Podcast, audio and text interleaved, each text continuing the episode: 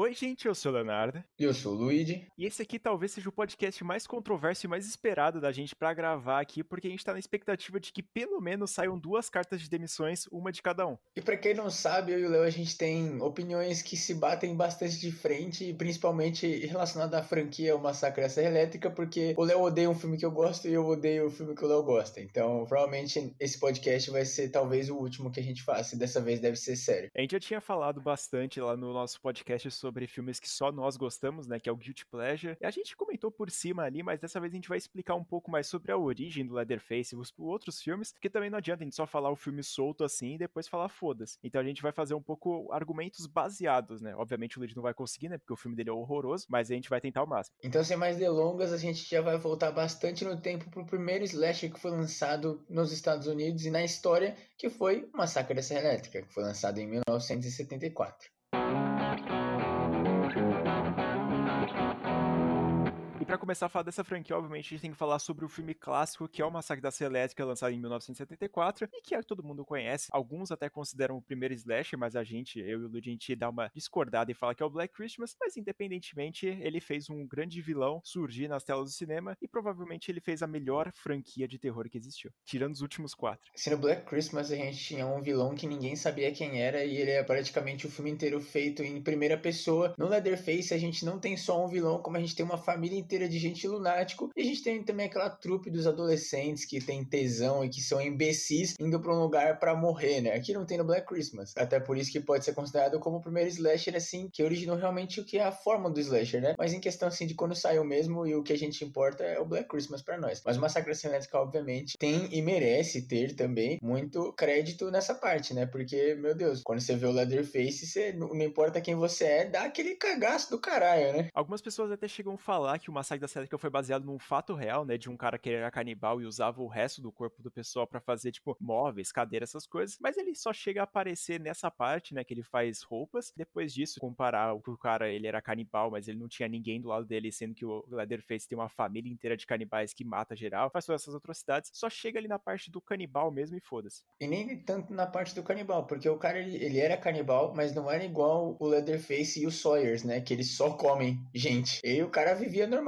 mas ele já tinha comido pessoa, tá ligado? É tipo isso. O negócio mesmo é que ele fazia os móveis, né? Que inclusive a gente já tem que apontar que no filme, toda a parte, né, da produção, do cenário e essas coisas, é um espetáculo, porque você sente que o filme, ele até chega a parecer um documentário, e um documentário, assim, de baixo orçamento, muito fodido, porque dá um nojo de ver o filme e você se sente até incomodado, até isso que até, e até isso faz com que aquele sentimento de medo, assim, meio ruim que quando você tem com esse filme, ele aflorece mais ainda, né? Aí quando aparece o Leatherface, você caga na calça. É, realmente o filme é muito nojento, a parte da filmagem é horrorosa, mas isso é um ponto positivo do filme, incrivelmente, porque a qualidade da câmera parece que eles filmaram num fósforo e parece muito mais real, parece um negócio mais sujo, assim, e passa muito mais veracidade do que um filme que foi filmado hoje em dia, como tá sendo o próximo filme do Leatherface, que a gente não vai comentar aqui porque ainda não foi lançado, mas vai ser meio estranho, né, olhar ele com tanta definição assim, a gente conseguir ver o rosto dele, não só ver uma sombra de um bicho enorme. E até ele passa muito esse sentimento de não ser um filme, né? Então você acaba ficando imerso. E não só nisso, como até a característica das pessoas, né? Eu até comentei com o Léo quando a gente estava assistindo a franquia para trazer o podcast, do quanto o Toby Hooper, que é o diretor e roteirista do, do 1 e do 2, né? O quanto parece que ele é o pai do Rob Zombie, né? Porque você vê assim na questão do que os personagens são, de como ele filma as coisas e até do como as pessoas se comportam e o quão nojento é. É basicamente o Rob Zombie, só que incrivelmente consegue ser pior que o Rob Zombie. O Rob Zombie ainda tem aquela coisa, né, da produção do filme ainda segura um pouco ele. Como Toby Hooper não tinha muito isso, ele só fazia o jeito que ele queria mesmo. Inclusive, se você vê a lista de filmes que ele dirigiu, a maioria são filmes bizarros, tipo Massacre da Serra Elétrica. É, a gente vai comentar até um pouco mais na sequência do Massacre da Serra Elétrica que esse Toby Hooper ele não bate muito bem na cabeça, mas a gente tem que comentar que, cara, é incrível o que trabalho que ele fez e também o que ele revolucionou o cinema e também ele gerou, né, obviamente, outros filmes, né, que foram baseados nesse, como o próprio Halloween, que para mim é o filme espetáculo. E nesse aqui, cara, eu particularmente é o meu favorito da franquia, mesmo eu gostando dos outros. Não tem nem como dizer assim que o original obviamente vai ser o melhor e não só porque é o original, porque realmente os caras perderam a mão até tem uma hora que começa a cair meio que pra comédia, depois até volta pra um terror, e depois tem um filme que é só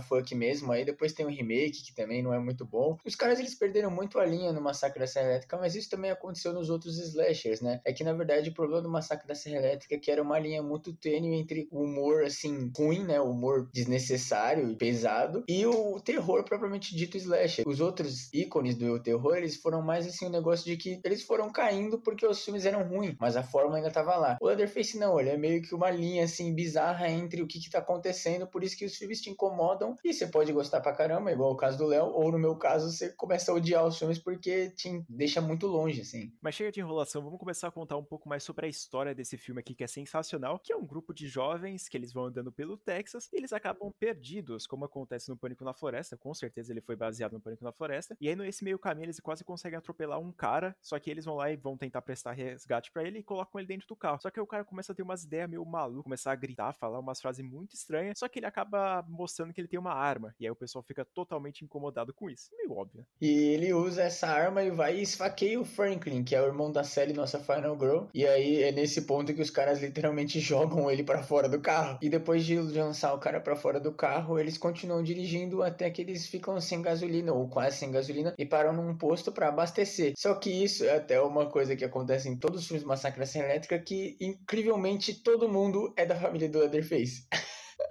Obviamente as pessoas que trabalham no posto de gasolina são os Sawyers, né? Então eles falam que não tem gasolina e mandam a galera meio que se fuder, né? E é o que acontece, porque eles continuam indo assim até que acaba a gasolina, eles têm que parar e os caras simplesmente encontram uma casa e vão e entram na casa, porque não tinha como ser mais imbecil quanto essas pessoas aqui, né? Lembrando que o grupo ele tinha se separado e entrou apenas três ou duas pessoas dentro da casa lá, e aí eles tentam procurar ajuda, chamando o pessoal, e acontece para mim a cena mais icônica da franquia inteira, que é quando o cara ele tá lá na frente de uma porta e simplesmente ela se abre e aparece um Brutamonte, também conhecido como Leatherface, e dá logo uma marretada na cabeça e o cara ele cai e morre. E acabou, entendeu? É, eu gosto disso, eu gosto do tipo, mano, foda-se, eu só dei uma palavra em você, você morreu. E assim, até aqui, o filme ele já tava estranho, já tava com todos esses sentimentos que a gente comentou na intro do filme, né? Só que aqui é o momento que realmente você até se assusta, porque não tem trilha sonora aí. Ele tem, obviamente, aqueles violinos meio tunado que só faz um barulho, mas o que te assusta mesmo é o quão repentino é. Ele é praticamente um jumpscare sem fazer barulho. Isso é muito legal, porque ele é muito eficaz. Você não tá esperando que vai aparecer um titã e vai matar o maluco. E até quando ele bate assim a porta, você escuta que até o som dá uma estourada, mostrando que o filme ele tem uma qualidade muito ruim. E de novo, isso agrega muito valor a ele na questão de, de ser um terror, né? Cara, eu acho bizarro essa cena porque ela inspirou muitos filmes, né, a fazer da mesma forma. Só que também tem muitos filmes de hoje em dia que eles tentam, tipo, prolongar a morte da pessoa, tentar fazer um negócio mais dramático, que não funciona de jeito nenhum, sabe? A gente só quer ver um negócio acontecendo ali e ver com o repentino e surpreso que é. Tá cansado já de ver a pessoa caindo no chão, pegando alguma coisa, batendo no assassino, todas essas coisas. Então, para mim, cara, essa cena é perfeita e, como eu já tinha comentado, ela é uma das melhores da franquia. E até mostra também o como não é necessário o gore que as pessoas também tentam fazer hoje em dia, né? O Leatherface vai dar martelada no cara na cabeça de uma vez, o cara morre, ele arrasta o cara e fecha a porta. Não tem aquele negócio dele ficar cortando a pessoa no meio ou ficar martelando a cabeça da pessoa sadicamente, até pelo fato de como eles são canibais, eles precisam deixar a carne cuidada, né? Então ele só leva o cara mesmo para cortar ele e cozinhar. E isso agrega de novo muito valor a isso, porque a gente vê que eles não são assim uns vilões genéricos, tipo, ah, vazios, sabe? Os caras são canibais, eles são problemáticos desde sempre. Só que eles agem como se isso fosse normal, tá ligado? Isso é muito legal, é o que dá aquele desespero mesmo no filme, né? E aí depois de matar o nosso personagem lá, o Leatherface, ele vai tentar fazer sua próxima vítima, que é uma menina lá que tá entrando na casa junto com o cara, e ela vai lá e consegue prender ela, ele tá tentando botar na geladeira, só que ela acaba saindo de lá, e ele vai lá e coloca numa armadilha que é muito foda desse filme aqui, que é o gancho, que ficou marcado, né, e praticamente todos os outros filmes usaram ele também, porque é uma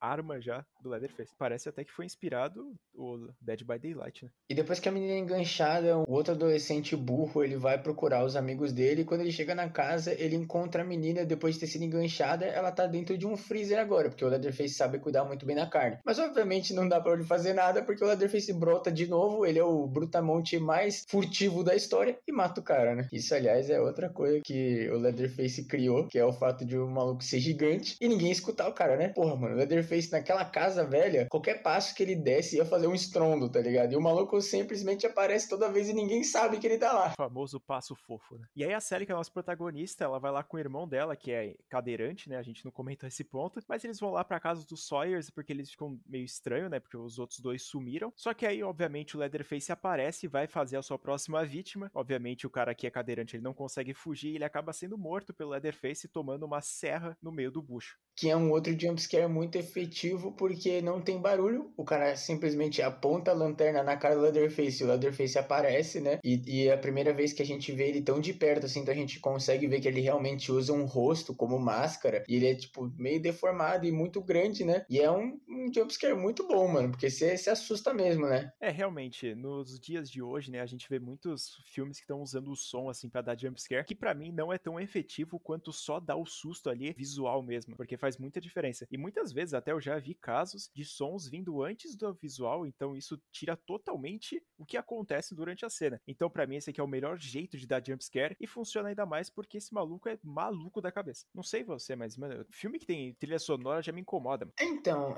a questão da trilha sonora é, tipo, mas assim, se não saber usar, tá ligado? Porque assim, ele tira a imersão, sim, né? Porque na vida real não tem trilha sonora. O problema mesmo que eu tenho com, com coisa de, de som é o jumpscare. Eu não ligo assim do filme ter trilha sonora se ter igual, por exemplo, no Pânico Novo, né? Quando mostra assim os protagonistas originais que vem aquela música angelical, heróica, né? Isso, tipo, é legal, é uma, é uma simbologia. Agora, assim, realmente, assim, jumpscare, eu não gosto, não, velho. É, tipo, trilha sonora assim com algumas músicas, tipo, durante o filme é da hora. Só que, mano, jumpscare, o que eu odeio é som. Não faz o menor sentido, cara. E aí a Sally desesperada para procurar algum lugar, né, para se esconder, porque o irmão dela tinha acabado de ser assassinado por um cara brutamonte. Ela sai correndo pela plantação lá encontra uma casa, que é a casa incrivelmente do Leatherface, e ela vai lá encontra um corpo e o próprio Leatherface lá já fazendo o seu trabalho de fazer o que tem que fazer com o corpo, e ela tem a brilhante ideia de se jogar da janela. Foda-se. E incrível é que diferentemente de A Noite das Bruxas Macabras, onde a nossa protagonista pula da janela do segundo andar, que não tem nem 5 metros de altura e praticamente quebra a perna e desmaia, a Sally obviamente não, ela já levanta e sai correndo porque a adrenalina tava no topo, mas infelizmente ela corre pro posto de gasolina, como a gente já comentou, todo mundo nessa porra é um Sawyer, então ela se fode porque quando ela chega lá e começa a ficar desesperada falando que tinha alguém com uma motosserra ou uma serra elétrica, né, que é errado isso, por sinal, ela é levada para casa e aí tem a cena infame, que é a cena do jantar, né? Inclusive é muito bom porque um dos Sawyers é o cara que eles quase atropelam e levam um tempinho no carro. E aí quando ele tira o saco da cabeça dela e vê que é ela, ele tipo fica com um sorriso de orelha a orelha que é muito perturbador isso também, né? E agora chegou o ponto de a gente falar sobre o melhor ponto assim do filme, que é o que é mais marcante, vamos dizer, que é a cena do jantar, que ele foi repetido em praticamente todos os outros filmes da franquia inteira, que é quando tá todo mundo lá reunido, quatro malucos lá de da cabeça, que é o pai da família, o irmão do Leatherface, o próprio Leatherface, e um velho caquético lá que ele só tá sendo carregado, e ele que vai matar a vítima dessa vez. Inclusive, é uma piada da. Inclusive, é uma piada da franquia inteira que o vovô era o melhor assassino, o, o melhor em matar. E ele não mata ninguém em nenhum filme.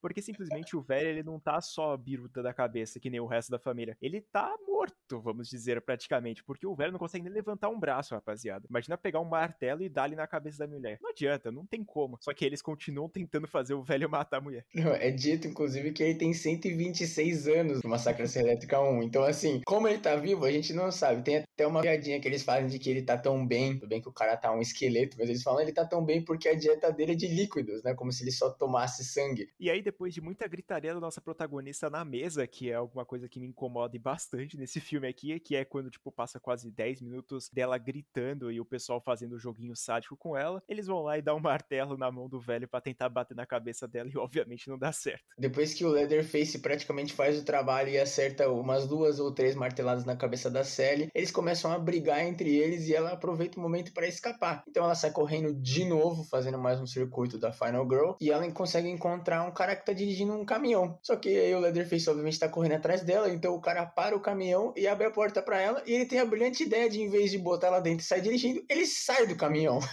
E aí depois do cara incrivelmente ele decide sair do caminhão dele, o Leatherface vai lá e ataca os dois, só que não acaba matando nenhum deles. E a Sally, com a brilhante ideia, ela sai do caminhão também e encontra uma caminhonete que tá passando lá pela estrada, que coincidentemente tem dois veículos andando naquela estrada deserta. Aparece a caminhonete, ela consegue pular lá atrás e o cara que tá dirigindo lá, ele vê que tem um maluco de motosserra, ele mete o pé no acelerador e faz aquela cena icônica do Leatherface puto que ele não conseguiu pegar a menina e começa a dançar com a motosserra. Bom, a gente já falou bastante do quanto o filme é icônico e a gente curte bastante ele, mas eu até gostaria de pegar o ponto que você falou da cena do jantar, de que é uma gritaria e é muito bizarra. Tem até rumores de que essa cena foi gravada por mais de um dia, quando eles estavam fazendo o filme. A, a atriz que faz a série, ela podia realmente ter ficado igual a mina do Iluminado lá, que ela ficou com problemas psicológicos depois de ter gravado o filme. E realmente essa cena incomoda muito, não só o Léo, como a mim também, porque é um negócio que ele dura muito tempo, sabe? Em um minuto, dois minutos, você já consegue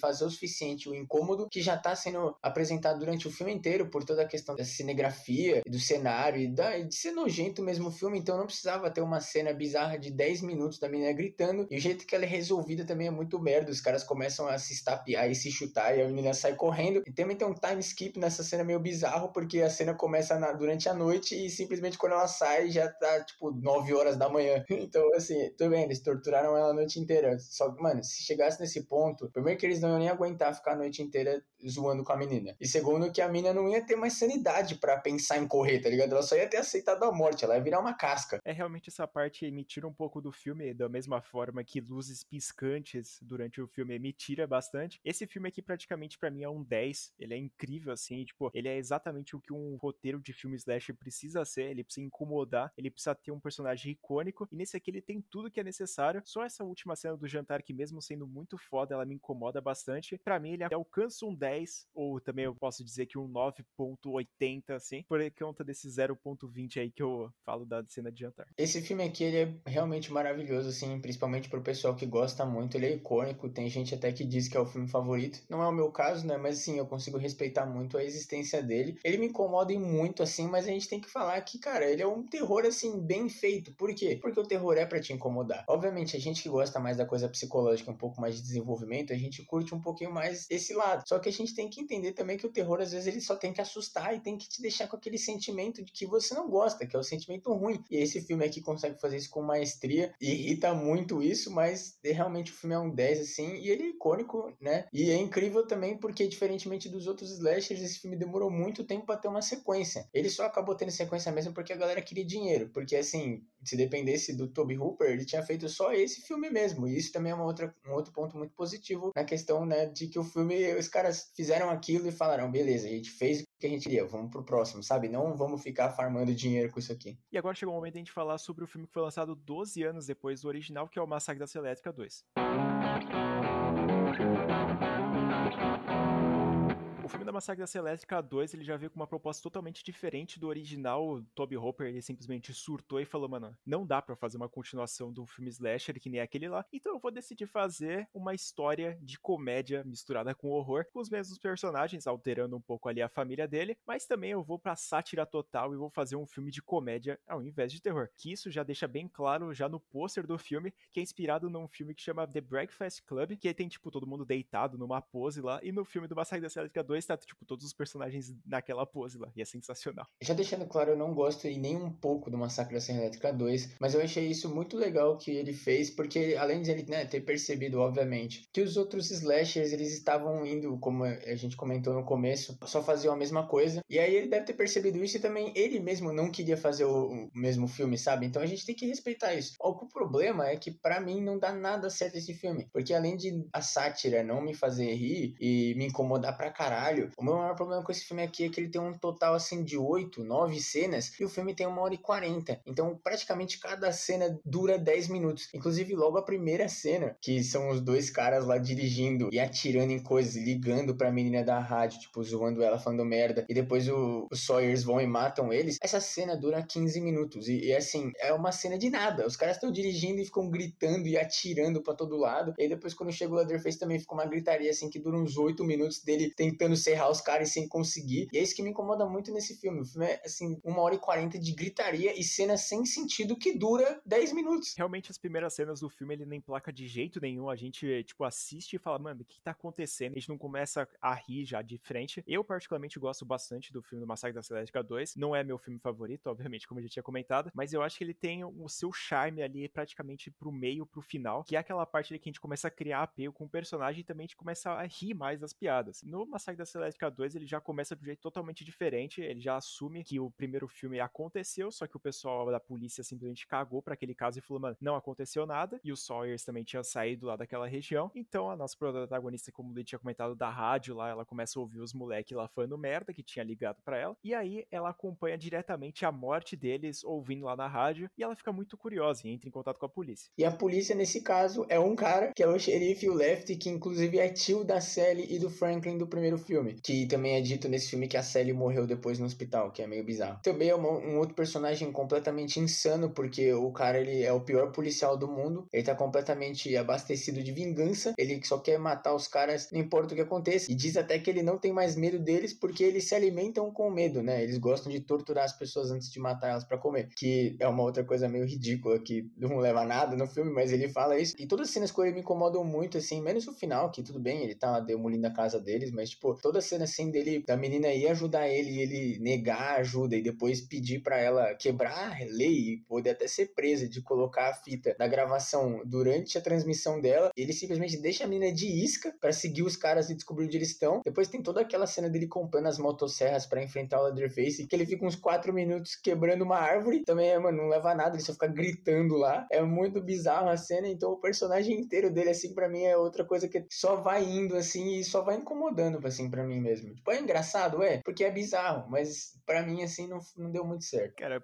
Pra mim, ao contrário, eu quando eu tava vendo a cena dele comprando as duas motosserras, uma em cada mão, e tentando cortar a árvore, gritando, fazendo todos esses gestos, cara, eu achei sensacional que ele mostra que ele não é um personagem que a gente tem que levar a sério. Ele é só mais um maluco da cabeça aí que tá tentando fazer o trabalho dele de uma forma tão porca que tá dando no que tá dando, né? E também, como gente tinha comentado, ele diz lá pra Stretch, que é a nossa radialista, pra ela botar a fita lá no ar, né? Pra chamar o pessoal lá pra rádio. Só que aí o pessoal chega lá, o cara, ele não tá lá pra combater eles, e aí aparece o Leatherface Leatherface e o irmão dele para atacar o terror naquela rádio. E esse irmão do Leatherface de agora não é o mesmo do primeiro filme, porque ele foi atropelado pelo caminhão que salvou a Sally. Esse aqui é o irmão gêmeo dele que tava no Vietnã na época do primeiro filme. Inclusive, ele até tem uma placa de metal na cabeça que o Leatherface quase arranca com a motosserra. Não dá para saber se ele é doido das ideias por causa disso, ou se tá no sangue mesmo e só agravou a situação. Mas é outra coisa que dura eternamente, assim, uma cena deles invadindo lá e quebrando as coisas. Aí ele manda o Leatherface pegar a Stretch e quando o cara que trabalha com a Stretch, o LG, ele chega depois assim que ele foi tomar um café, eles estão lá e eles simplesmente matam ele. É meio assim, tá, eles matam ele e ficam tacando terror lá, até que o Leatherface desenvolve um crush na nossa Final Girl, a Stretch, e ele simplesmente depois de fazer uns gestos meio obscenos ali com a motosserra, ele deixa ela viver e mente pro irmão dele dizendo que matou ela. Eu tenho que concordar que essa cena é um pouco absurda dele raspando a virilha com a motosserra dela. Não é alguma coisa muito convidativa pra gente assistir. E é, essa cena é muito estranha, eu tenho que ser sincero, cara. E é muito mais estranho do Leatherface simplesmente se apaixonar pela menina, tipo, sem nenhuma explicação, sem nenhuma backstory. Mas também não sei se é necessário, né? Mas o que o Lee tinha comentado lá do personagem, o irmão dele, ele tem até um traço de personalidade que é meio estranho, que ele falou que ele tem a placa de metal na cabeça, que aí ele fica raspando com um gancho a parte ali onde tá a metal e a pele, a carne, né? Ele fica raspando, pegando um pedacinho e comendo. É nojento. E é só feito pra dar choque, sabe? E é isso que me incomoda muito. Não tem razão. Não precisa sempre ter motivo, mas o filme inteiro não ter motivo é foda, né? E, inclusive uma outra cena que não tem motivo e ela só usada para introduzir de volta o cozinheiro, né, o Drayton Sawyer, é o fato de que ele tá num concurso de Chile e ele tá ganhando o concurso assim nos últimos 10 anos. E ele até fala: "Ah, o negócio é que eu tenho um olho bom para carne", deixando entender que a galera tá comendo humano mesmo sem saber. Foda de você lembrar disso é que eu acabei de comer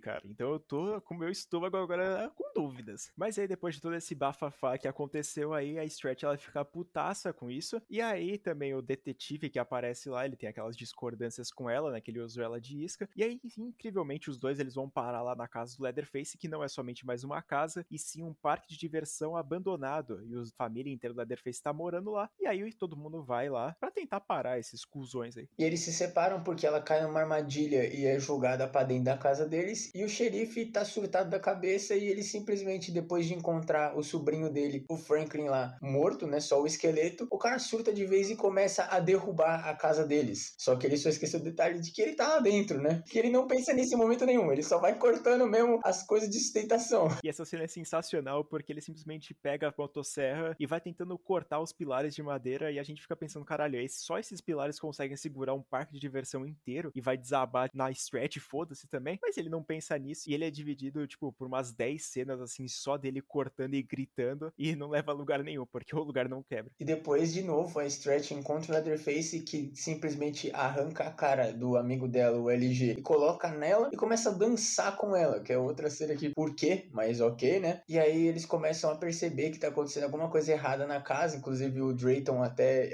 acusa o Leatherface de ter cortado os pilares de tentação. Eles deixam a menina lá e o LG volta à vida por um breve momento para só cortar a mordaça que tava segurando ela e morrer. E é nesse momento que a gente vê outra cena que nem acontece no Massacre da Elétrica 1, que é a cena da mesa, só que dessa vez com a Stretch ao invés da Sally. E aí ela vai lá e sai gritando pra caralho de novo. E aí, coincidentemente, olha, ninguém esperava por isso, aparece o velho. Só que o velho, eu acho que ele nem tá vivo na real, cara, porque o cara tá mais pra lá do que pra cá. E aí acontece exatamente a mesma coisa depois de tentarem fazer o vovô matar ela, ela consegue fugir. E aí o nosso xerife aparece e vai fazer a trocação franca da motosserra com Leatherface. Inclusive ele ganha. E mantendo esse filme muito digno, ele vai lá e dá uma raspadinha na bunda do Drayton Sawyer. E aí ele vai entra embaixo da mesa e aí fica lá a briga de motosserra até que o cara consegue enfiar a motosserra dele no Leatherface. O Leatherface cai em cima da mesa onde estava o Drayton embaixo. E ele tira uma granada do cu e simplesmente explode tudo. é isso que eu tô falando, sabe? O filme, ele é só coisa sem sentido pra ser sem sentido, tá ligado? Acho sensacional esse filme. Se não bastasse o Leatherface fazer gestos obscenos com a motosserra, o outro cara vai e corta o cu do outro com a motosserra. E a Stretch, depois dela ver que tá tendo essa batalha de motosserra, ela sai correndo para conseguir se safar da situação. Só que aparece o irmão do Leatherface e sai correndo atrás dela. E eles começam a subir numa torre que tem no parque de diversão. E aí ela sobe a escada, começa a acontecer um monte de conflito. Um chuta o outro, chuta pra lá. E aí ela sobe no topo e ela encontra o cadáver da vovó Sawyer. E aí nesse cadáver não poderia faltar, obviamente, o símbolo da família Sawyer, que é uma motosserra. E ela fala: por que não? Eu vou pegar essa motosserra e vou ligar ela, como se tivesse gasolina. Errado você, porque obviamente tem gasolina, ela consegue ligar e ela mata o irmão do Leatherface. E aí acontece a cena mais épica do filme, que é quando ela mostra o poder da protagonista que ela é e ela faz uma dança com a motosserra em cima da torre. E incrivelmente, a gente praticamente falou todos os detalhes do filme. E a história é literalmente isso. E, e por esse motivo é o que eu falei do filme, ele só acontecer por acontecer. Eu não tenho problema de ter cenas assim aleatórias, igual acontece até no próprio Pânico na Floresta 2, que eu falei, né? Que é o filme mais filme filme que eu já vi na minha vida, porque tem assim uns takes colocados no meio do filme do nosso apresentador lá se armando para lutar contra os canibais. Aqui é um filme inteiro disso. Pensa naquela cena, só que se fossem por uma hora e quarenta, tá ligado? É isso que me incomoda muito. Assim, tem uns momentos que você ri de ficar incrédulo, no meu caso, né? Não sei se o Léo riu porque ele achou engraçado mesmo o Leatherface, o, o xerife dar uma raspadinha no cu do maluco. Eu fiquei incrédulo e dei risada, porque né, a gente tem mentalidade de 5 anos, acha essas coisas engraçadas. Mas assim, em geral, comédia do filme não me pegou nem um pouco, porque ainda continua aquele humor pesado por ser pesado, sabe? Não é uma coisa assim, um traço de personalidade. Tipo, os caras só são assim e a gente tem que aceitar isso e só dá merda. Cara, eu acho esse filme sensacional, principalmente esse finalzinho. Ele me lembra bastante paródia que aconteceu nesses anos 2000 aí, que são várias sketches montadas num, num filme qualquer. E isso que deixa mais engraçado assim, porque ele faz uma piada com o próprio filme, com tipo, o que, que ele tinha errado, o que, que tinha deixado de ponto solta do outro filme, e vai lá e decide fazer piada em cima disso. Como a gente tinha comentado 12 anos depois do lançamento, lançou outros filmes que se basearam no Massacre da Serra Elétrica e ele fez piadas sobre isso também, além também de apostar no humor naqueles personagens que a gente só tava vendo e sentindo medo no primeiro filme. Então, para mim, ele conseguiu desenvolver bastantes personagens e também mostrar um lado diferente do diretor, que é um lado de comédia que às vezes dá certo, às vezes não, mas eu terminei rindo pra caralho o filme. E vendo o sucesso que foi Serra Elétrica 2, o pessoal da New Line dessa vez, quatro anos depois, eles resolveram que não tinha acabado ainda a história do Leatherface. Mesmo que assim, ele tinha morrido numa explosão e a família Sawyer tinha acabado, os caras resolveram ressuscitar ele e simplesmente ignorar esse fato no Leatherface, o Massacre da Serra Elétrica, parte 3.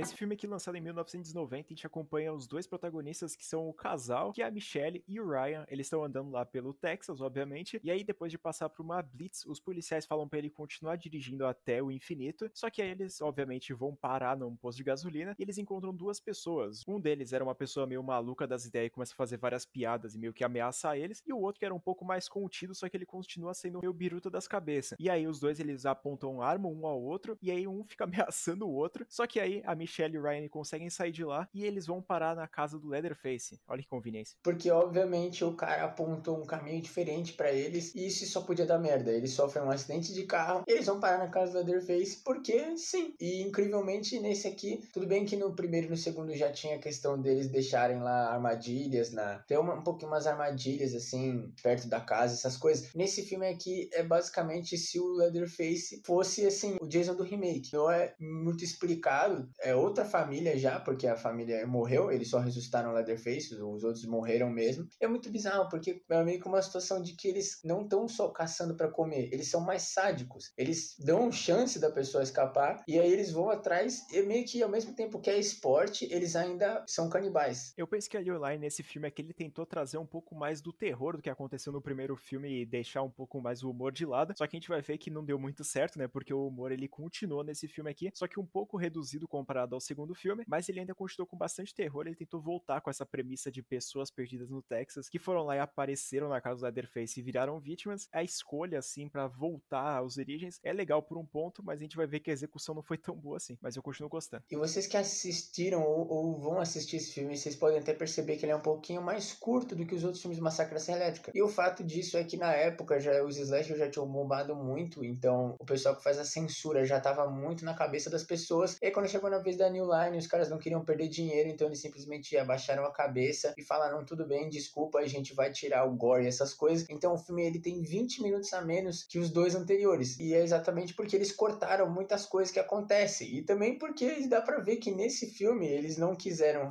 fazer cenas que duravam 15 minutos, só que eles não tinham uma ideia boa o suficiente para fazer um filme. Então só vai assim, indo, indo.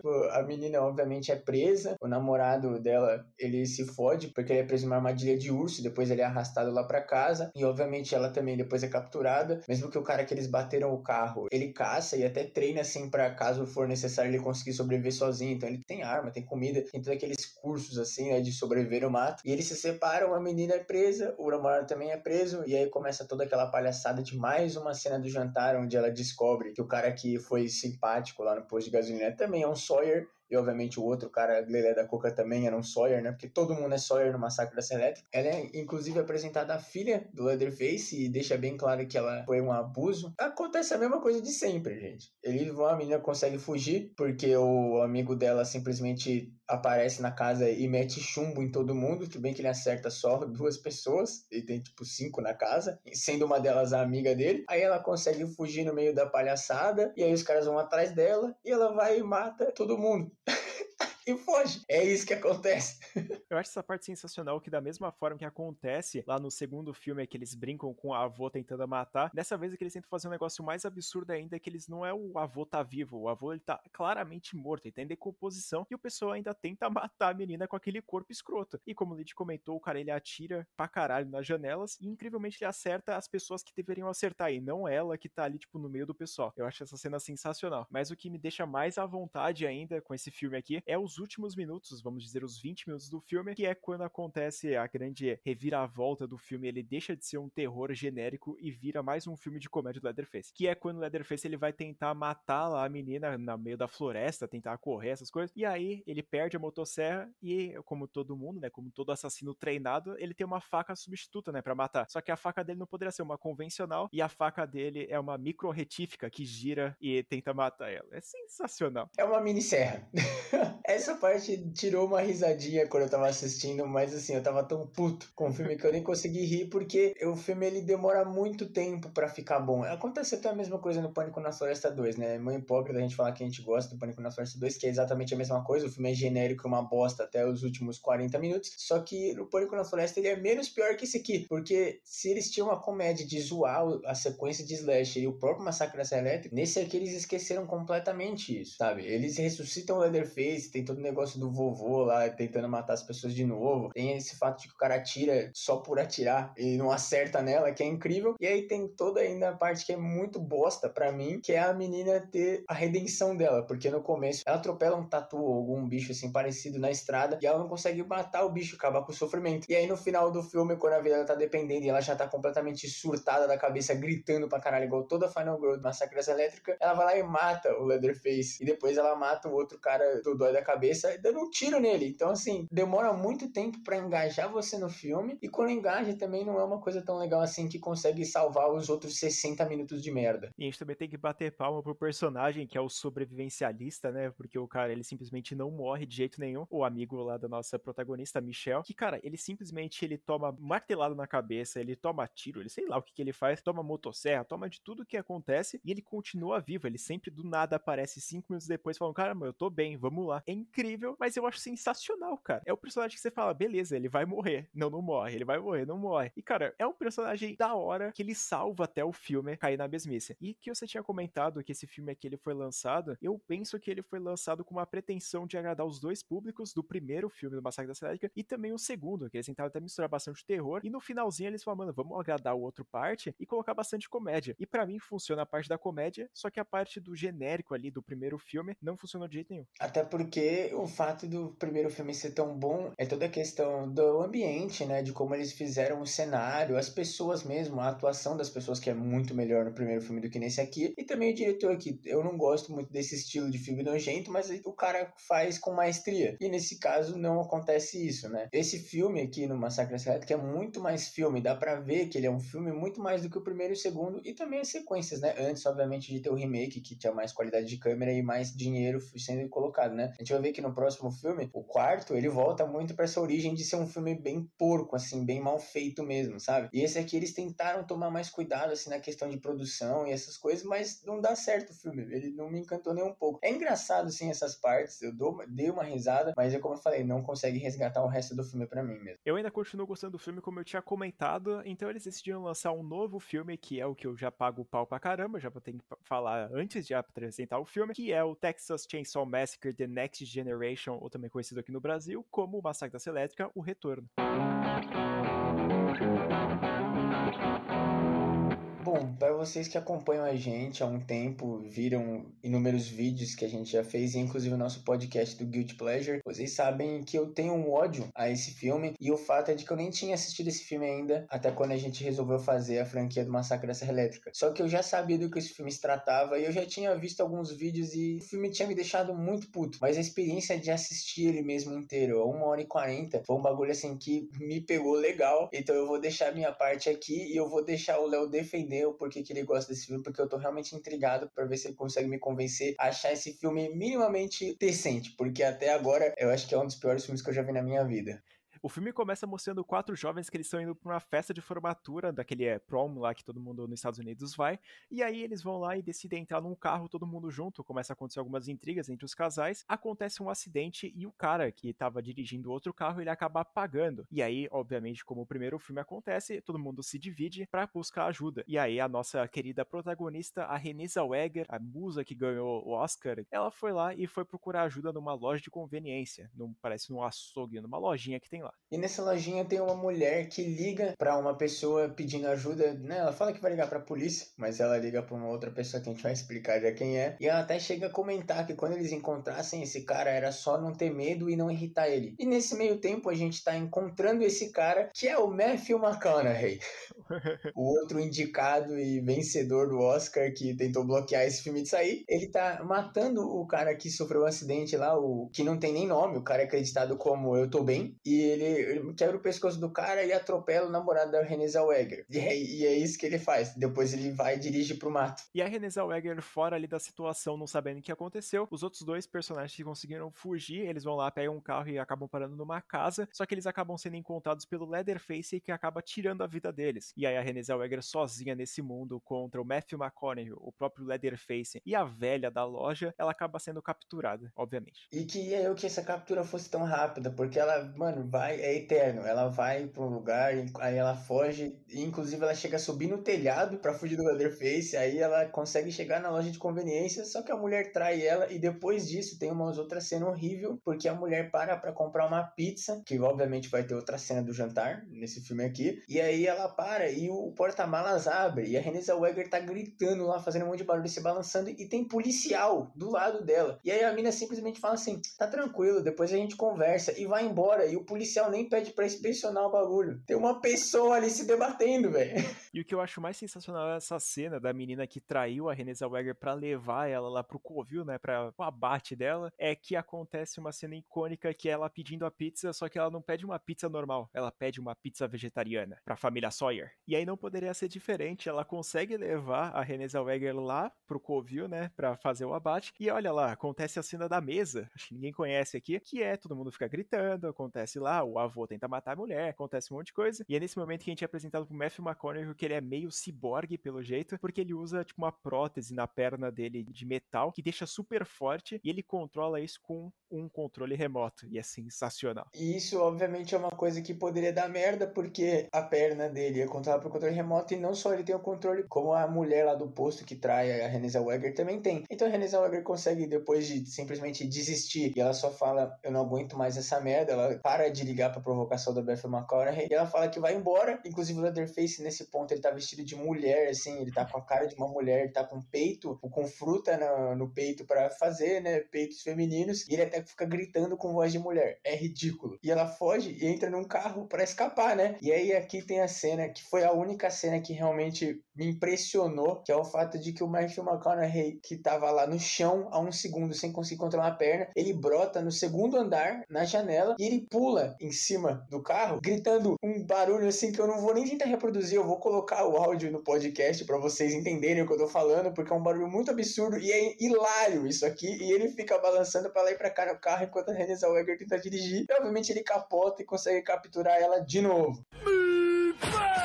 E é nesse momento que a gente tem que elogiar o Matthew McConaughey, que ele conseguiu interpretar um cara muito estranho, porque ele é realmente o vilão desse filme aqui, porque o Leatherface ele tá no segundo plano totalmente. Como o Lid comentou, o Leatherface ele tá vestido de mulher e ele fica, tipo, isso durante o filme inteiro. Só que ele não é, tipo, assassino como acontece nos outros filmes. Ele só mata os dois outros jovens lá, porque o resto das outras mortes é tudo Matthew McConaughey. E também acontece uma cena sensacional do Matthew McConaughey na casa, que é quando ele tá com a 12 e ele começa, tipo, dar uns gritos e mexer a arma pra cima e pra baixo. E a Renée Zellweger ficou com uma cara de cu tentando entender o que tá acontecendo. E ele tá, tipo, totalmente surtado das ideias. E é muito bom essa cena. Mas essa cena não é a melhor do filme e nem a do barulho também do Matthew McConaughey. A melhor cena do filme é quando, depois de capturar ela de novo, eles estão lá trocando uma ideia e simplesmente vem dois homens de terno na casa e dizem ser Illuminates. Então, basicamente, o Matthew McConaughey deixa até entender um diálogo de que a casa está sendo observada e literalmente eles estão sendo pagos para fazer tipo um projeto social de pegar a gente e aterrorizar. Não é para ele ser só um otário, um, um slasher genérico, imbecil, que nem ele tá sendo durante o filme. Ele tem que realmente fazer a pessoa ficar desesperada. E ele tá sendo pago para isso. E é inacreditável isso existir num filme do Massacre da Serra Elétrica.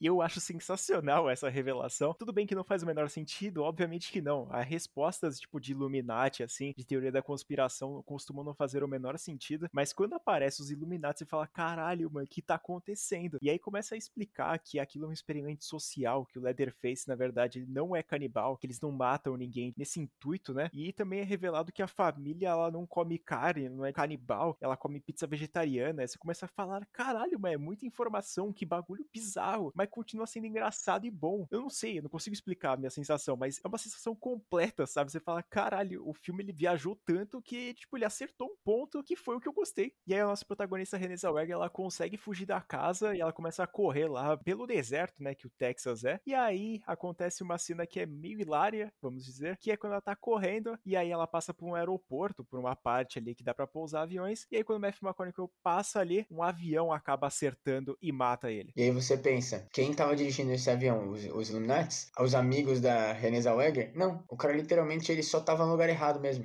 Ele só morreu porque sim. E o Leatherface fica no meio do caminho gritando igual uma mulher histérica, porque sim também, em vez de matar Renée Zellweger. E aí brota um carro com os Illuminates e os caras explicam toda a situação pra Renée Zellweger e eles deixam ela no hospital e falam, mano, nem adianta você falar porque ninguém vai acreditar em você. E o filme não poderia acabar de uma forma pior ou melhor também, não sei, porque desse ponto eu tô até dando risada já, que é quando a Renée Zellweger tá no hospital tomando cuidado e aparece a nossa Sally e aparentemente ela foi ressuscitada também, porque ela tá sendo levada pro hospital de maca. E o filme acaba assim, não, não acontece mais nada.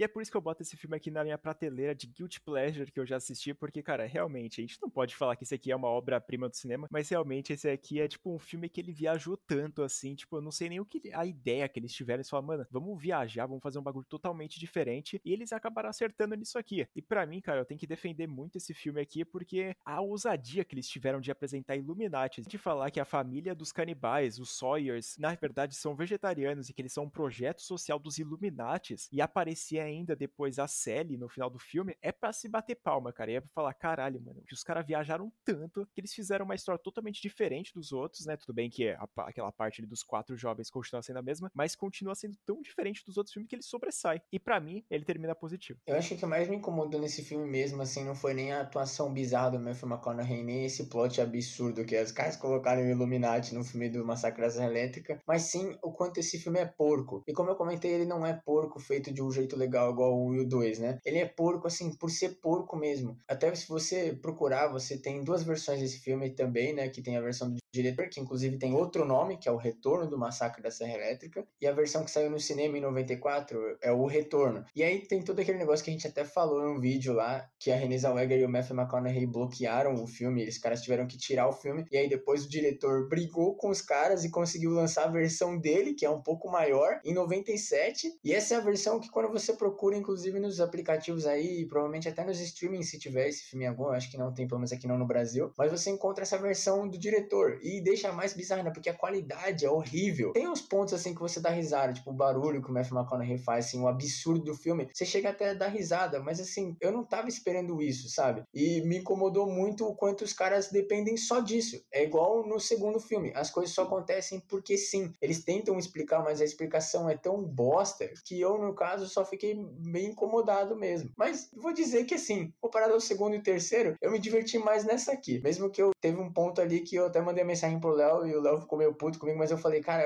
esse filme aqui tá parecendo um filme do Rob Zombie um milhão de vezes pior. Eu achei uma grande ofensa o Luigi falar que esse filme aqui parece do Rob Zombie, porque, cara, eu assisti pouquíssimos filmes do Rob Zombie que eu já tinha comentado e eu não consigo gostar de nenhum deles, que é os remakes do Halloween. E, cara, esse aqui, eu não sei o que que passou na cabeça deles, eu não sei o que aconteceu, mas aconteceu o que aconteceu e também o destino premiou, né, o que eles deveriam acontecer, que se a Renée Zellweger nem o Matthew McConaughey tivesse ganhado o Oscar, eles ganhariam fazendo esse filme aqui. E depois dessa obra de arte, que não é entendida por muitos, inclusive por mim, lançar, 10 anos depois, em 2003, e antes mesmo da era dos remakes e dos reboots, o pessoal que estava responsável pelo Massacre da Serra Elétrica, New Line, eles resolveram que estava na hora de tentar reanimar o Leatherface. E aí eles fizeram um remake, ou até um reboot, né? Que inclusive é o primeiro reboot barra remake que existe, no caso dos slashers, né? Simplesmente Massacre da Serra Elétrica.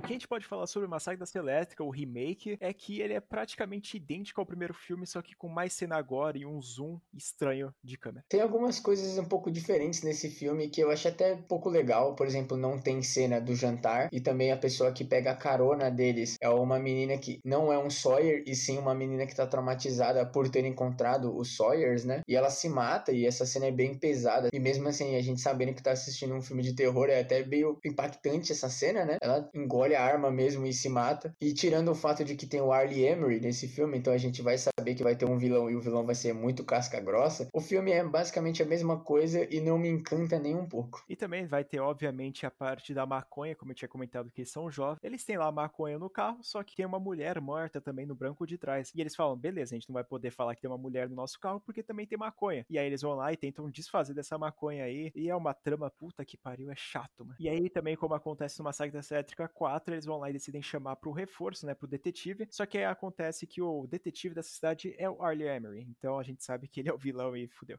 E aí acontece o de sempre, eles encontram a casa do Leatherface, eles entram na casa, aí um deles é assassinado do mesmo jeito que o filme original, o Leatherface aparece lá, dá uma marretada no cara, puxa ele para dentro e fecha a porta, aí depois a menina também morre do mesmo jeito. Como eu comentei, a única coisa que não acontece nesse filme é o fato de que não tem cena do jantar, essa cena é substituída pela Jessica Biel entrar num açougue, assim, numa, numa fábrica mesmo, onde faz carne, que também é uma fábrica meio bizarra no meio do nada, mas tudo bem, é o Texas, né? O Texas é no meio do nada. E aí vai, e ela consegue fugir, acontece tudo aquilo dela, vai, ela é traída pelas pessoas, porque as pessoas levam ela pro Leatherface, e ela descobre que tem um bebê que foi também roubado pela família do Leatherface. E aí a menina, não contente em ela sobreviver, ela consegue salvar o bebê e matar o Arlie Emery. Então, assim, vou dizer que, tirando a Sally, ela é a melhor Final Girl do Massacre da Elétrica. Ela faz alguma coisa, pelo menos. Ela realmente faz alguma diferença. Ela mata o pai do Leatherface, consegue roubar a porra do bebê. E uma coisa que eu tava muito curioso pra continuação desse filme aqui, que é quando ela arranca o braço do Leatherface. Com apenas duas cuteladas, ela consegue arrancar o braço de um cara que tem 90 centímetros só de bíceps. Só que, infelizmente, como a gente sabe, os caras não continuaram essa história. Na verdade, eles fizeram uma prequel dessa história. Então, o Leatherface tem os dois braços no filme depois desse. Que é outra coisa que eles até inovam, que eu acho legal. Mas é até meio que um momento, assim, de que só serve para quando a menina foge, ele tentar bater lá na serra e faz uma dancinha, igual no filme original. No geral, assim, o remake do Massacre da Serra Elétrica, ele não me encanta nem um pouco. Eu achei bem legal o fato deles tentarem inovar e mudar algumas coisas, assim. Mas, tipo, no geral, o filme é meio bizarro. Ele é bem anos 2000 também. E é outra coisa que não faz sentido, porque o filme diz se passar em 73, que é na mesma época do original, né? E, assim, a Jessica Biel nesse filme é a pessoa mais anos 2000 da história do planeta Terra. A roupa da amiga dela. Meu amigo, aquilo ali são anos 2000, ela, tipo, parece que ela se inspirou na Britney Spears ali pra estar ali no filme. Não existia Britney Spears em 1973. Talvez seja a segunda melhor sequência do Massacre da Serra Elétrica, mas também, assim, não é um filme que eu vou querer assistir mais de uma vez. Inclusive, eu nem lembro muito bem o que acontece, mas que a gente sabe que é um remake e acontece a mesma coisa de sempre, né? Eu tenho que discordar do Luigi, esse filme aqui, pra mim, ele é bem medíocre, ele não é ruim nem bom, ele tá ali bem no meio termo, porque, cara, ele realmente ele tenta fazer a mesma coisa que aconteceu no primeiro, só que de forma mais cagada ainda que o primeiro. Tentam fazer com uma câmera um pouco mais bizarra, eles tentam fazer, tipo, um zoom meio excessivo, como eu tinha comentado no começo da review, que é, tipo, um zoom que ele mostra algumas coisas e aí quando o objeto se move, o zoom tenta acompanhar, só que parece que ele erra, sabe? O que tá acontecendo em tela, e ele não consegue filmar. Além do mais, também, a cena tá muito escura, você não consegue ver o que tá acontecendo. Quando o Leatherface ele perde o braço, você fica se questionando, será que ele perdeu mesmo? Será que ela não acertou outra coisa? Porque não dá pra ver, só dá pra ver a sombra dele. E isso que me incomoda muito. E além também deles tentarem mudar essa cena final, que, tipo, na outra vez era, tipo, um campo aberto, numa rua lá com bastante sol. E nesse aqui, ele vai lá e muda pra um negócio que tá escuro, de noite, chovendo. Então eles, parece que eles fazem de propósito pra você não conseguir assistir o filme. E é incrível isso, e é meio bizarro até, porque o diretor de fotografia do filme original voltou pra esse aqui, e os criadores do Massacre da Elétrica serviram como coprodutores do filme. E a gente até percebe quando eles tentam refazer aqueles takes icônicos, a menina chegando na direção da casa, que é um plano de baixo, assim, mostrando as pernas dela andando, né? E é meio bizarro isso, porque não, ele é feito pela mesma pessoa e consegue ser pior, mas toda essa questão, assim, do filtro, do zoom e de ser escuro pra caramba, e a Jessica Biel ficar molhado o tempo inteiro, é porque é um filme dos anos 2000, né? Era outra época, que é uma bosta, porque a gente sabe, né? Os filmes dos anos 2000 tem uma energia, assim, maldita neles, né? Pra mim, esse filme aqui, como eu tinha comentado, ele fica ali no medíocre, ele não avança nada na história, a única coisa que ele faz diferente mesmo no final das contas é tirar um braço Leatherface e também pegar um bebê que, no fim das contas, é inútil, né? Porque a gente nem sabe que porra de é esse. É o Leatherface do, do, da Recall de 2022. Os caras falam que vai ser uma Recall, só que eles fazem do remake, tá ligado? A gente também gostaria de saber o que, que esse bebê é, só que simplesmente eles ignoraram toda essa história e decidiram fazer uma prequel, tentando explicar a origem do Leatherface, que, meu Deus. E essa origem é o Massacre da Serra Elétrica, O Início, que foi lançado em 2006, só três anos depois. Os caras realmente estavam querendo muito dinheiro. Acho que é a sequência mais próxima uma da outra do Massacre da Serra Elétrica também, né?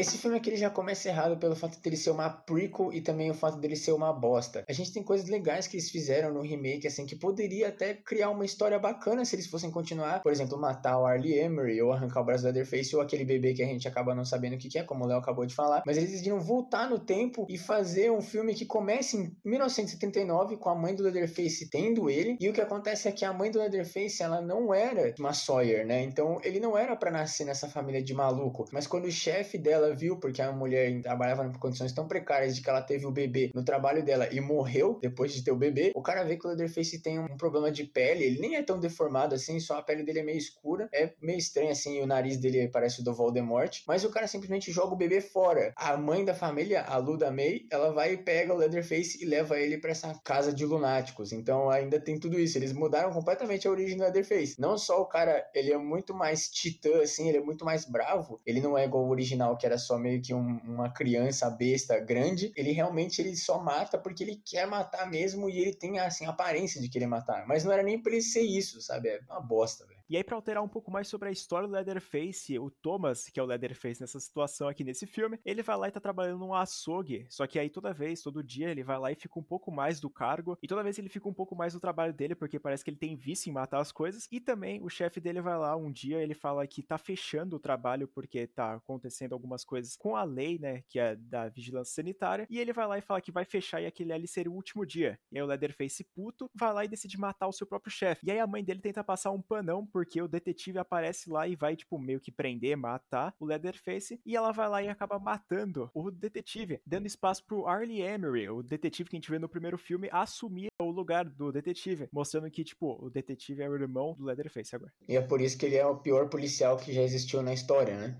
Ele é policial. Ele é o Arlie Emery.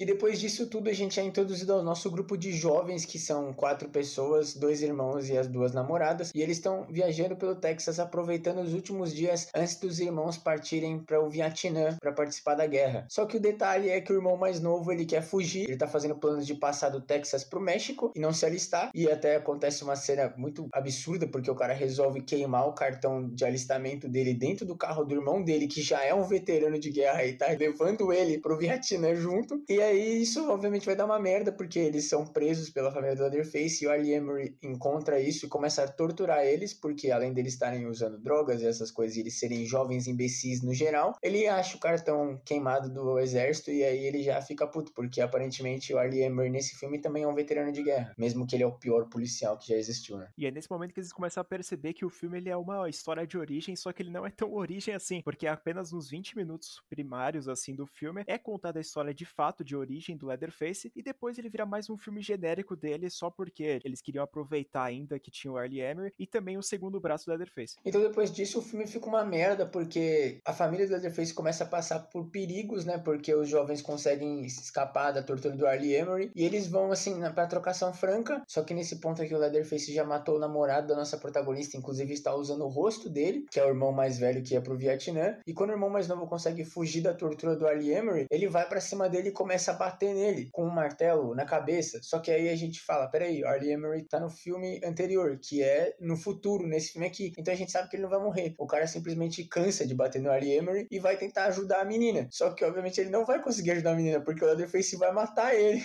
E é muito safado história de origem, assim, tentar meter até um drama se a pessoa vai morrer ou não vai morrer. E nesse filme aqui não é nada diferente, deixa claro, assim, que o Arlie Emery e também o Leatherface vai continuar vivo porque ainda tem mais um filme deles. Então, cara, eu acho sem vergonha total isso aqui. E muitas pessoas ainda costumam gostar dessa palhaçada aqui, inclusive o meu irmão, que ele defende um pouco e fala que é muito macabro, tem muito sangue, que deixa muito perturbada. E, cara, realmente quando eu assisti eu só fiquei puto de verdade porque aquele maneirismo da câmera com zoom continua e ainda não consegui ver porra nenhuma do filme porque tava muito escuro também. Além da história ser um completo merda. E o final do filme é óbvio porque o Leatherface consegue matar todo mundo. A menina consegue fugir com a ajuda do moleque que se mata, né? Tentando matar o Leatherface. E só que, incrivelmente, o Leatherface ele dá uma de Jason e consegue se teleportar para dentro de um carro que a menina tá dirigindo e ele mata ela. E aí o filme acaba com o Leatherface andando em direção à casa dele. Assim, andando como se ele estivesse voltando do trabalho, assim. O cara só falta ele estar tá assoviando e, e sapateando enquanto ele volta, porque o filme trata super normal o fato de que, assim, ele matou uma menina na estrada e tinha gente perto e ninguém fez nada. Ah, cara, realmente é, é um filme falho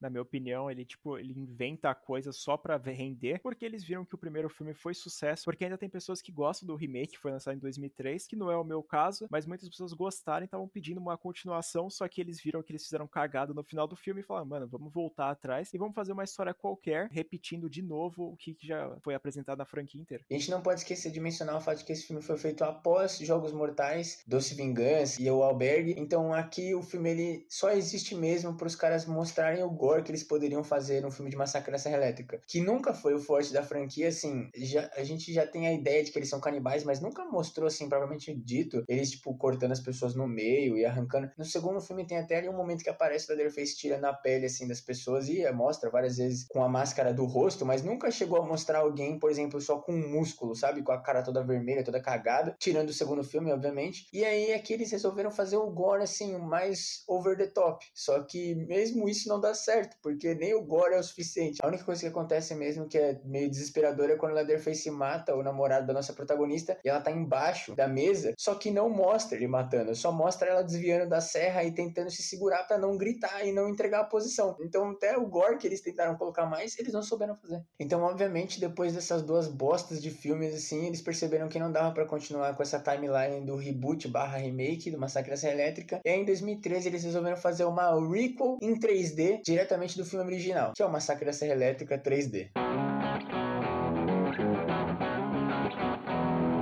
Esse filme aqui, ele infelizmente sofreu do mal do terror que aconteceu naquela época ali de 2010, naquela parte ali, que é filmes 3D, que, meu Deus do céu, cara, dá até pavor de falar isso, porque eu já assisti muitos filmes que são 3D dessa época, e incrivelmente, sem nenhuma surpresa, todos que eu assisti são ruins. Como eu comentei, esse filme é uma recall diretamente do original, mas eles não poderiam perder tempo e eles realmente tomaram cuidado de refazer igualzinho a casa e a cena depois de que a Sally conseguiu fugir. O Leatherface conseguiu voltar para casa casa, só que a polícia, como a Sally conseguiu fugir, a polícia tá indo cobrar eles. Só que quando chega o nosso policial, o xerife da cidade, aparece um monte de gente que eles não querem falar, eles não querem prender, eles querem matar todos os Sawyers. E é assim que começa uma Massacre Elétrica 3D. Todos os Sawyers são assassinados. Eu tenho que admitir que o começo desse filme aqui é sensacional, quando aparece os créditos, a gente consegue ver praticamente o primeiro filme numa qualidade muito foda, e eles conseguiram reencenar todas as cenas, ficou bonitinho, então, cara, quando eu tava assistindo eu falei, caralho, legal, porque, tipo, as pessoas que não assistiram filme original, pelo menos conseguem ter uma visão do que aconteceu naquele lá. Então, para mim, é uma breve apresentação que funciona muito bem. Inclusive, nessa cena que acontece o tiroteio e todo mundo lá, a família Sawyer, acaba morrendo, eu também achei muito legal essa cena. Infelizmente, o filme cai de qualidade bastante durante esse período aí que tem, mas eu acho que esse comecinho é muito empolgante mesmo. E também, para completar, toda a família Sawyer acabou sendo morta, só que as pessoas depois foram ver os corpos lá dentro e identificaram uma menininha lá dentro da casa, que era nada mais nada menos que uma filha lá do pessoal do Sawyer Sawyers. Só que aí o pessoal fica com dó daquele bebê e decide adotar lá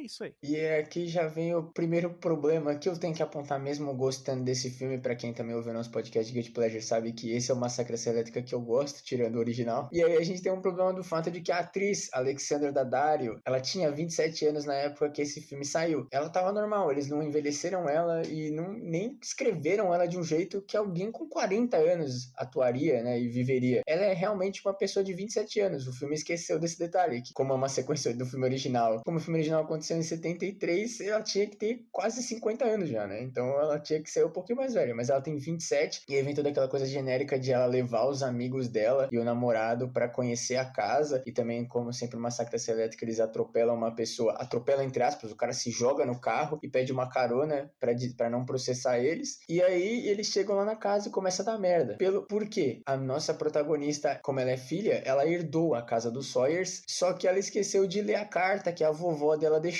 E nessa carta deixava explícito que ela tinha o priminho dela, né? O Leatherface, e ela tinha que cuidar dele e tomar cuidado com ele, porque né, ele não sabia quem ela era, então ele, quando ela aparecesse, ela ia tentar matar ela. E é exatamente isso que acontece. Ele mata todos os amigos dela e tenta matar ela. Deu para perceber que o Lynch conseguiu resumir o filme inteiro em, em menos de um minuto, então dá pra ver que o filme é bem vazio, na verdade. Ele acontece tudo que acontece em todos os outros filmes do Massacre da Elétrica, é bem genérico, na verdade. Ele ainda tenta fazer algumas coisas mais diferentes, como aquele cara lá que o Lynch falou que tentou ser atropelada. Ele foi lá e depois roubou algumas coisas da casa, só que não leva a lugar nenhum porque o Leatherface vai lá e mata ele, e também deixa um monte de perguntas, né, soltas assim, do porquê a Alessandra Dar não conseguiu ler a carta, né, porque ela teve uma viagem inteira só para ler a carta e não leu, e também as pessoas que entram naquela casa, cinco amigos, não vão escolher os quartos deles depois de entrar naquela casa. Eles simplesmente esquecem que eles vão ter que escolher um quarto e todo mundo fica concentrado lá na sala, jogando bilhar, essas coisas, e, e tipo, não investiga a casa no geral. E a primeira pessoa que sai para investigar acaba morta, obviamente. Eu tenho que admitir que mesmo gostando do filme, ele é ruim. Eu abraço, assim, essa ideia, mas eu não sei, eu tenho uma nostalgia, uma simpatia com esse filme, porque sim, tudo bem que eu odeio filmes 3D e também odeio essas ideias, e não gosto, né, um pouco dessa ideia deles fazerem uma sequência original desse jeito, né? Mas assim, eu gosto desse filme porque, sei lá, ele é ridículo e ele não tenta não ser ridículo. Tem uma hora que o Leatherface entra num parque de diversões e vai seguindo a nossa protagonista com a serra elétrica, até ele ser interrompido pelo delegado da polícia e obviamente ele joga a serra na direção da câmera, porque o filme é em 3D, né? E é uma outra coisa que também piora muito a situação do filme, mas sei lá, para mim é engraçado, velho. Não sei. Não, eu acho esse filme um pouco mais triste do que o convencional, porque, cara, é realmente preocupante, assim, as falhas de roteiro que essa bosta tem. E também, cara, a parte final da nossa protagonista assumir o Leatherface como se fosse, tipo, ah, o primo dela, sei lá, o tio, cara, é totalmente sem sentido algum, porque a gente fica imaginando que ela vai, tipo, tentar se livrar daquela situação. Só que só porque a avó dela, que ela não chegou nem a conhecer direito, fala que o, a, tipo, ela recebeu a herança e que é pra cuidar de um cara maluco da cabeça que matou todos os amigos dela, ela fala assim: ah, beleza, eu vou matar um policial para defender o meu tio que eu não conheço. E é exatamente isso que acontece, porque ele é enganado pelo deputado que é filho do prefeito da cidade, que é obviamente o líder daquela galera que matou os Sawyers no começo do filme, porque é assim que as coisas funcionam no Texas. E aí ela vai e se une ao Leatherface para matar eles e conseguir voltar para casa. E o filme acaba com ela aceitando realmente cuidar do Leatherface, até limpa lá a boca dele, porque ele apanhou pra caralho, tá todo sangrando. E é isso, ela dá comida para ele, cuida da casa e tal, e o filme acaba desse jeito. É uma merda? É, mas é a minha merda. É, cara, eu não vou julgar muito o Luigi, cada um tem o seu guilty pleasure, o meu é um pouco melhor, obviamente, mas realmente é, é um filme muito questionável, assim, se você for assistir, assista já com a cabeça aberta, já saiba que é um filme merda. Eu já fui assistir sabendo que ele não seria das melhores qualidades, e eu me decepcionei mesmo assim. É meio difícil gostar do filme, então se você for um abençoado que vai gostar de filme 3D e ouvir essa descrição daqui da história e falou, caralho, não é tão ruim assim, tenta a sua sorte e vai lá. Eu acho que tem na Netflix ainda. E se a ideia de fazer uma requel, antes de requels existirem em 3D, eles decidiram fazer uma prequel na mesma timeline dessa requel. Então, o filme que saiu em 2017, Massacre no Texas, ele conta a origem do Leatherface, que não faz sentido nenhum, por sinal, mas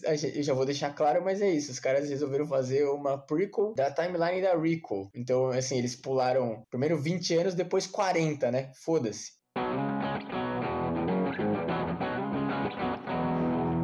Nesse filme aqui, que se chama Leatherface lá fora, e aqui foi realmente traduzido por Massacre no Texas, finalmente, né? Porque eles simplesmente tinham ignorado é, esse nome nos outros filmes. Dessa vez aqui a gente acompanha um menino que ele tá andando no meio da estrada, que ele tá com uma cabeça de porco, com um tiro na cabeça, né? Que a gente vê que ele acabou de sair do abate. E aí o pessoal para com a van lá e vai perguntar porque aquele menino tá ali. Só que eles acabam sendo mortos, né? Até o pai da, da família Sawyer tenta fazer o moleque matar. Só que ele vai lá e não consegue, e aí depois ele vai lá e mata. E a pessoa que morre nessa hora É a irmã mais nova do prefeito do filme de 2013, então até mostra porque que ele odiava muito Sawyers. E logo depois disso a gente tem o pai dele, que era o xerife na época da cidade, e ele até fala pra mãe do Leatherface, né? Você tirou uma minha, eu vou tirar todos os seus. Porque ele fala que ela tá colocando as crianças em perigo, então eles têm o direito de tirar todas elas dela. E é assim que a nossa prequel é feita, porque o que vai acontecer é que a gente não sabe quem é o Leatherface, porque muda o nome dele, e aí a gente vai para muitos anos depois, quando ela tá visitando esse lugar e tentando descobrir quem é o Leatherface, e ela não consegue, então ela resolve fazer o quê? Fazer um motim lá no manicômio, sei lá, porque incrivelmente não só as pessoas foram separadas da família, como todos são malucos, então ela cria um motim e as pessoas conseguem escapar, e aí tem o Leatherface, que é sequestrado mais ou menos por um casal tipo Bonnie e Clyde da 12 de outubro, e um outro cara lá, e uma enfermeira do estabelecimento. Cara, eu tenho que falar que esse filme aqui, ele já troca totalmente o que a gente pensa sobre um filme do Leatherface, que a gente costuma ver do Massacre do Texas, que é simplesmente ignorar, tipo, o fato da gente ver aquele assassino absurdo correndo atrás das pessoas, toda aquela história genérica que a gente reclama, mas a gente sente falta quando não tem. E dessa vez é que eles tentaram fazer um mistériozinho para explicar quem seria o Leatherface e não desenvolver o personagem, porque se é uma história de origem, a gente quer saber o que que levou esse personagem a virar maluco da cabeça como é que ele é. Só que nessa aqui simplesmente eles ignoraram e falaram, mano, então você vai ter que descobrir só no final quem é a porra do Leatherface, deixando isso só pros 30 minutos finais do filme. E eles até vão dando dicas assim, só que eles dão dicas para fazer um plot twist. Então eles te levam a acreditar que outra pessoa é Leatherface e o Leatherface no final não é aquela pessoa que eles te deixam entender. Então isso é pior ainda. E o Leatherface ele simplesmente fica maluco porque sim, ele toma um tiro na cara que deforma ele e aí o filme acaba com ele surtando e matando todo mundo. E é isso. E a única coisa que mudou muito desse filme para qualquer outro filme de Massacre Elétrica é o número de mortes e um pouquinho mais do gore, né? Tem gente voando pela janela, tem gente sendo pisoteada até a morte, gente sendo esfaqueada. O cara que o filme deixa a gente entender que vai ser o Leatherface, ele até mata a gente com os próprios punhos, assim, mas no final o filme é, é nada e ele acaba sendo uma merda. E inclusive o único cara que não tinha chance de ser o Leatherface é o cara que vira o Leatherface. É, realmente, a parte do físico do Leatherface que eles deixam a entender que é o outro gordinho lá, que tipo, ele é um brutamonte, que ele espanca todo mundo e ele é meio doente da cabeça. Ele é, tipo, simplesmente ignorado ele acaba sendo morto. E também ele tenta desenvolver um pouco do romance, assim, não é nem romance direito, mas ele tenta desenvolver um laço de amizade entre o próprio Leatherface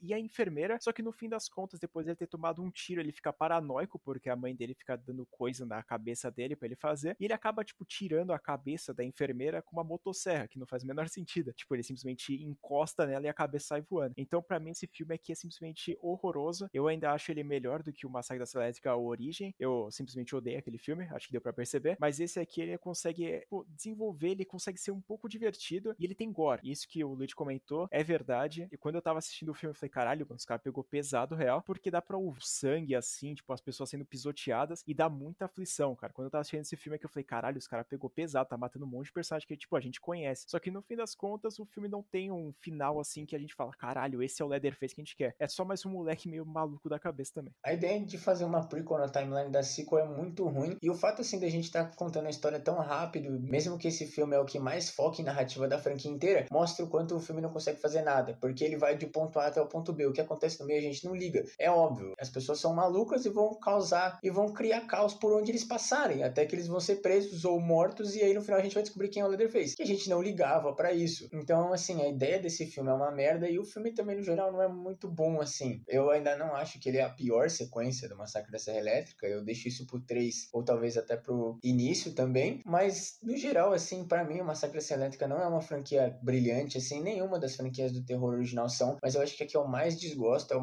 Serra Elétrica. Muito por ele não se decidir se ele quer ser uma comédia pesada ou se ele quer ser um filme de terror. E também porque os caras, eles conseguiram segurar o Leatherface por tanto tempo. Por 12 anos não teve sequência. Aí quando teve, desandou de vez. E aí os caras tentaram fazer remake, um monte de timeline. E no geral, assim, parece que dentro do filme os filmes não sabem o que eles querem fazer. Então, assim, para mim, acho que dos quatro, assim, o Leatherface é o mais fraquinho, assim, o que menos me importa. E eu também tô quase zero, assim, ansioso para essa recall que vai ter agora. Esse filme aquele, além de ser um fracasso da crítica, né, que o pessoal não gostou, ele também foi um fracasso na bilheteria, que ele conseguiu atingir 1.5 milhões de dólares somente. É, dá para pagar um pão ali e também uma câmera legal. Mas, felizmente, eles decidiram lançar outro remake aí, que eu tô ansioso, eu tô diferentemente do Luigi, bem ansioso por esse lançamento, porque é uma nova tentativa, né? Aquela recall que a gente tá conhecendo, e também vem dos outros projetos que foram lançados esses anos aí, como aconteceu do Pânico e também do Halloween, a gente começa a ter um pouco mais de esperança que essa franquia possa possa voltar no topo e também ele tentar trazer um pouco mais sobre essa história original do Leatherface e não uma palhaçada que nem está acontecendo nesses últimos anos. Eu sou um grande fã da franquia do Leatherface, vocês conseguem perceber que eu gosto bastante de alguns filmes dele. Infelizmente, eles tentaram trazer ele diversas vezes. Essa aqui teve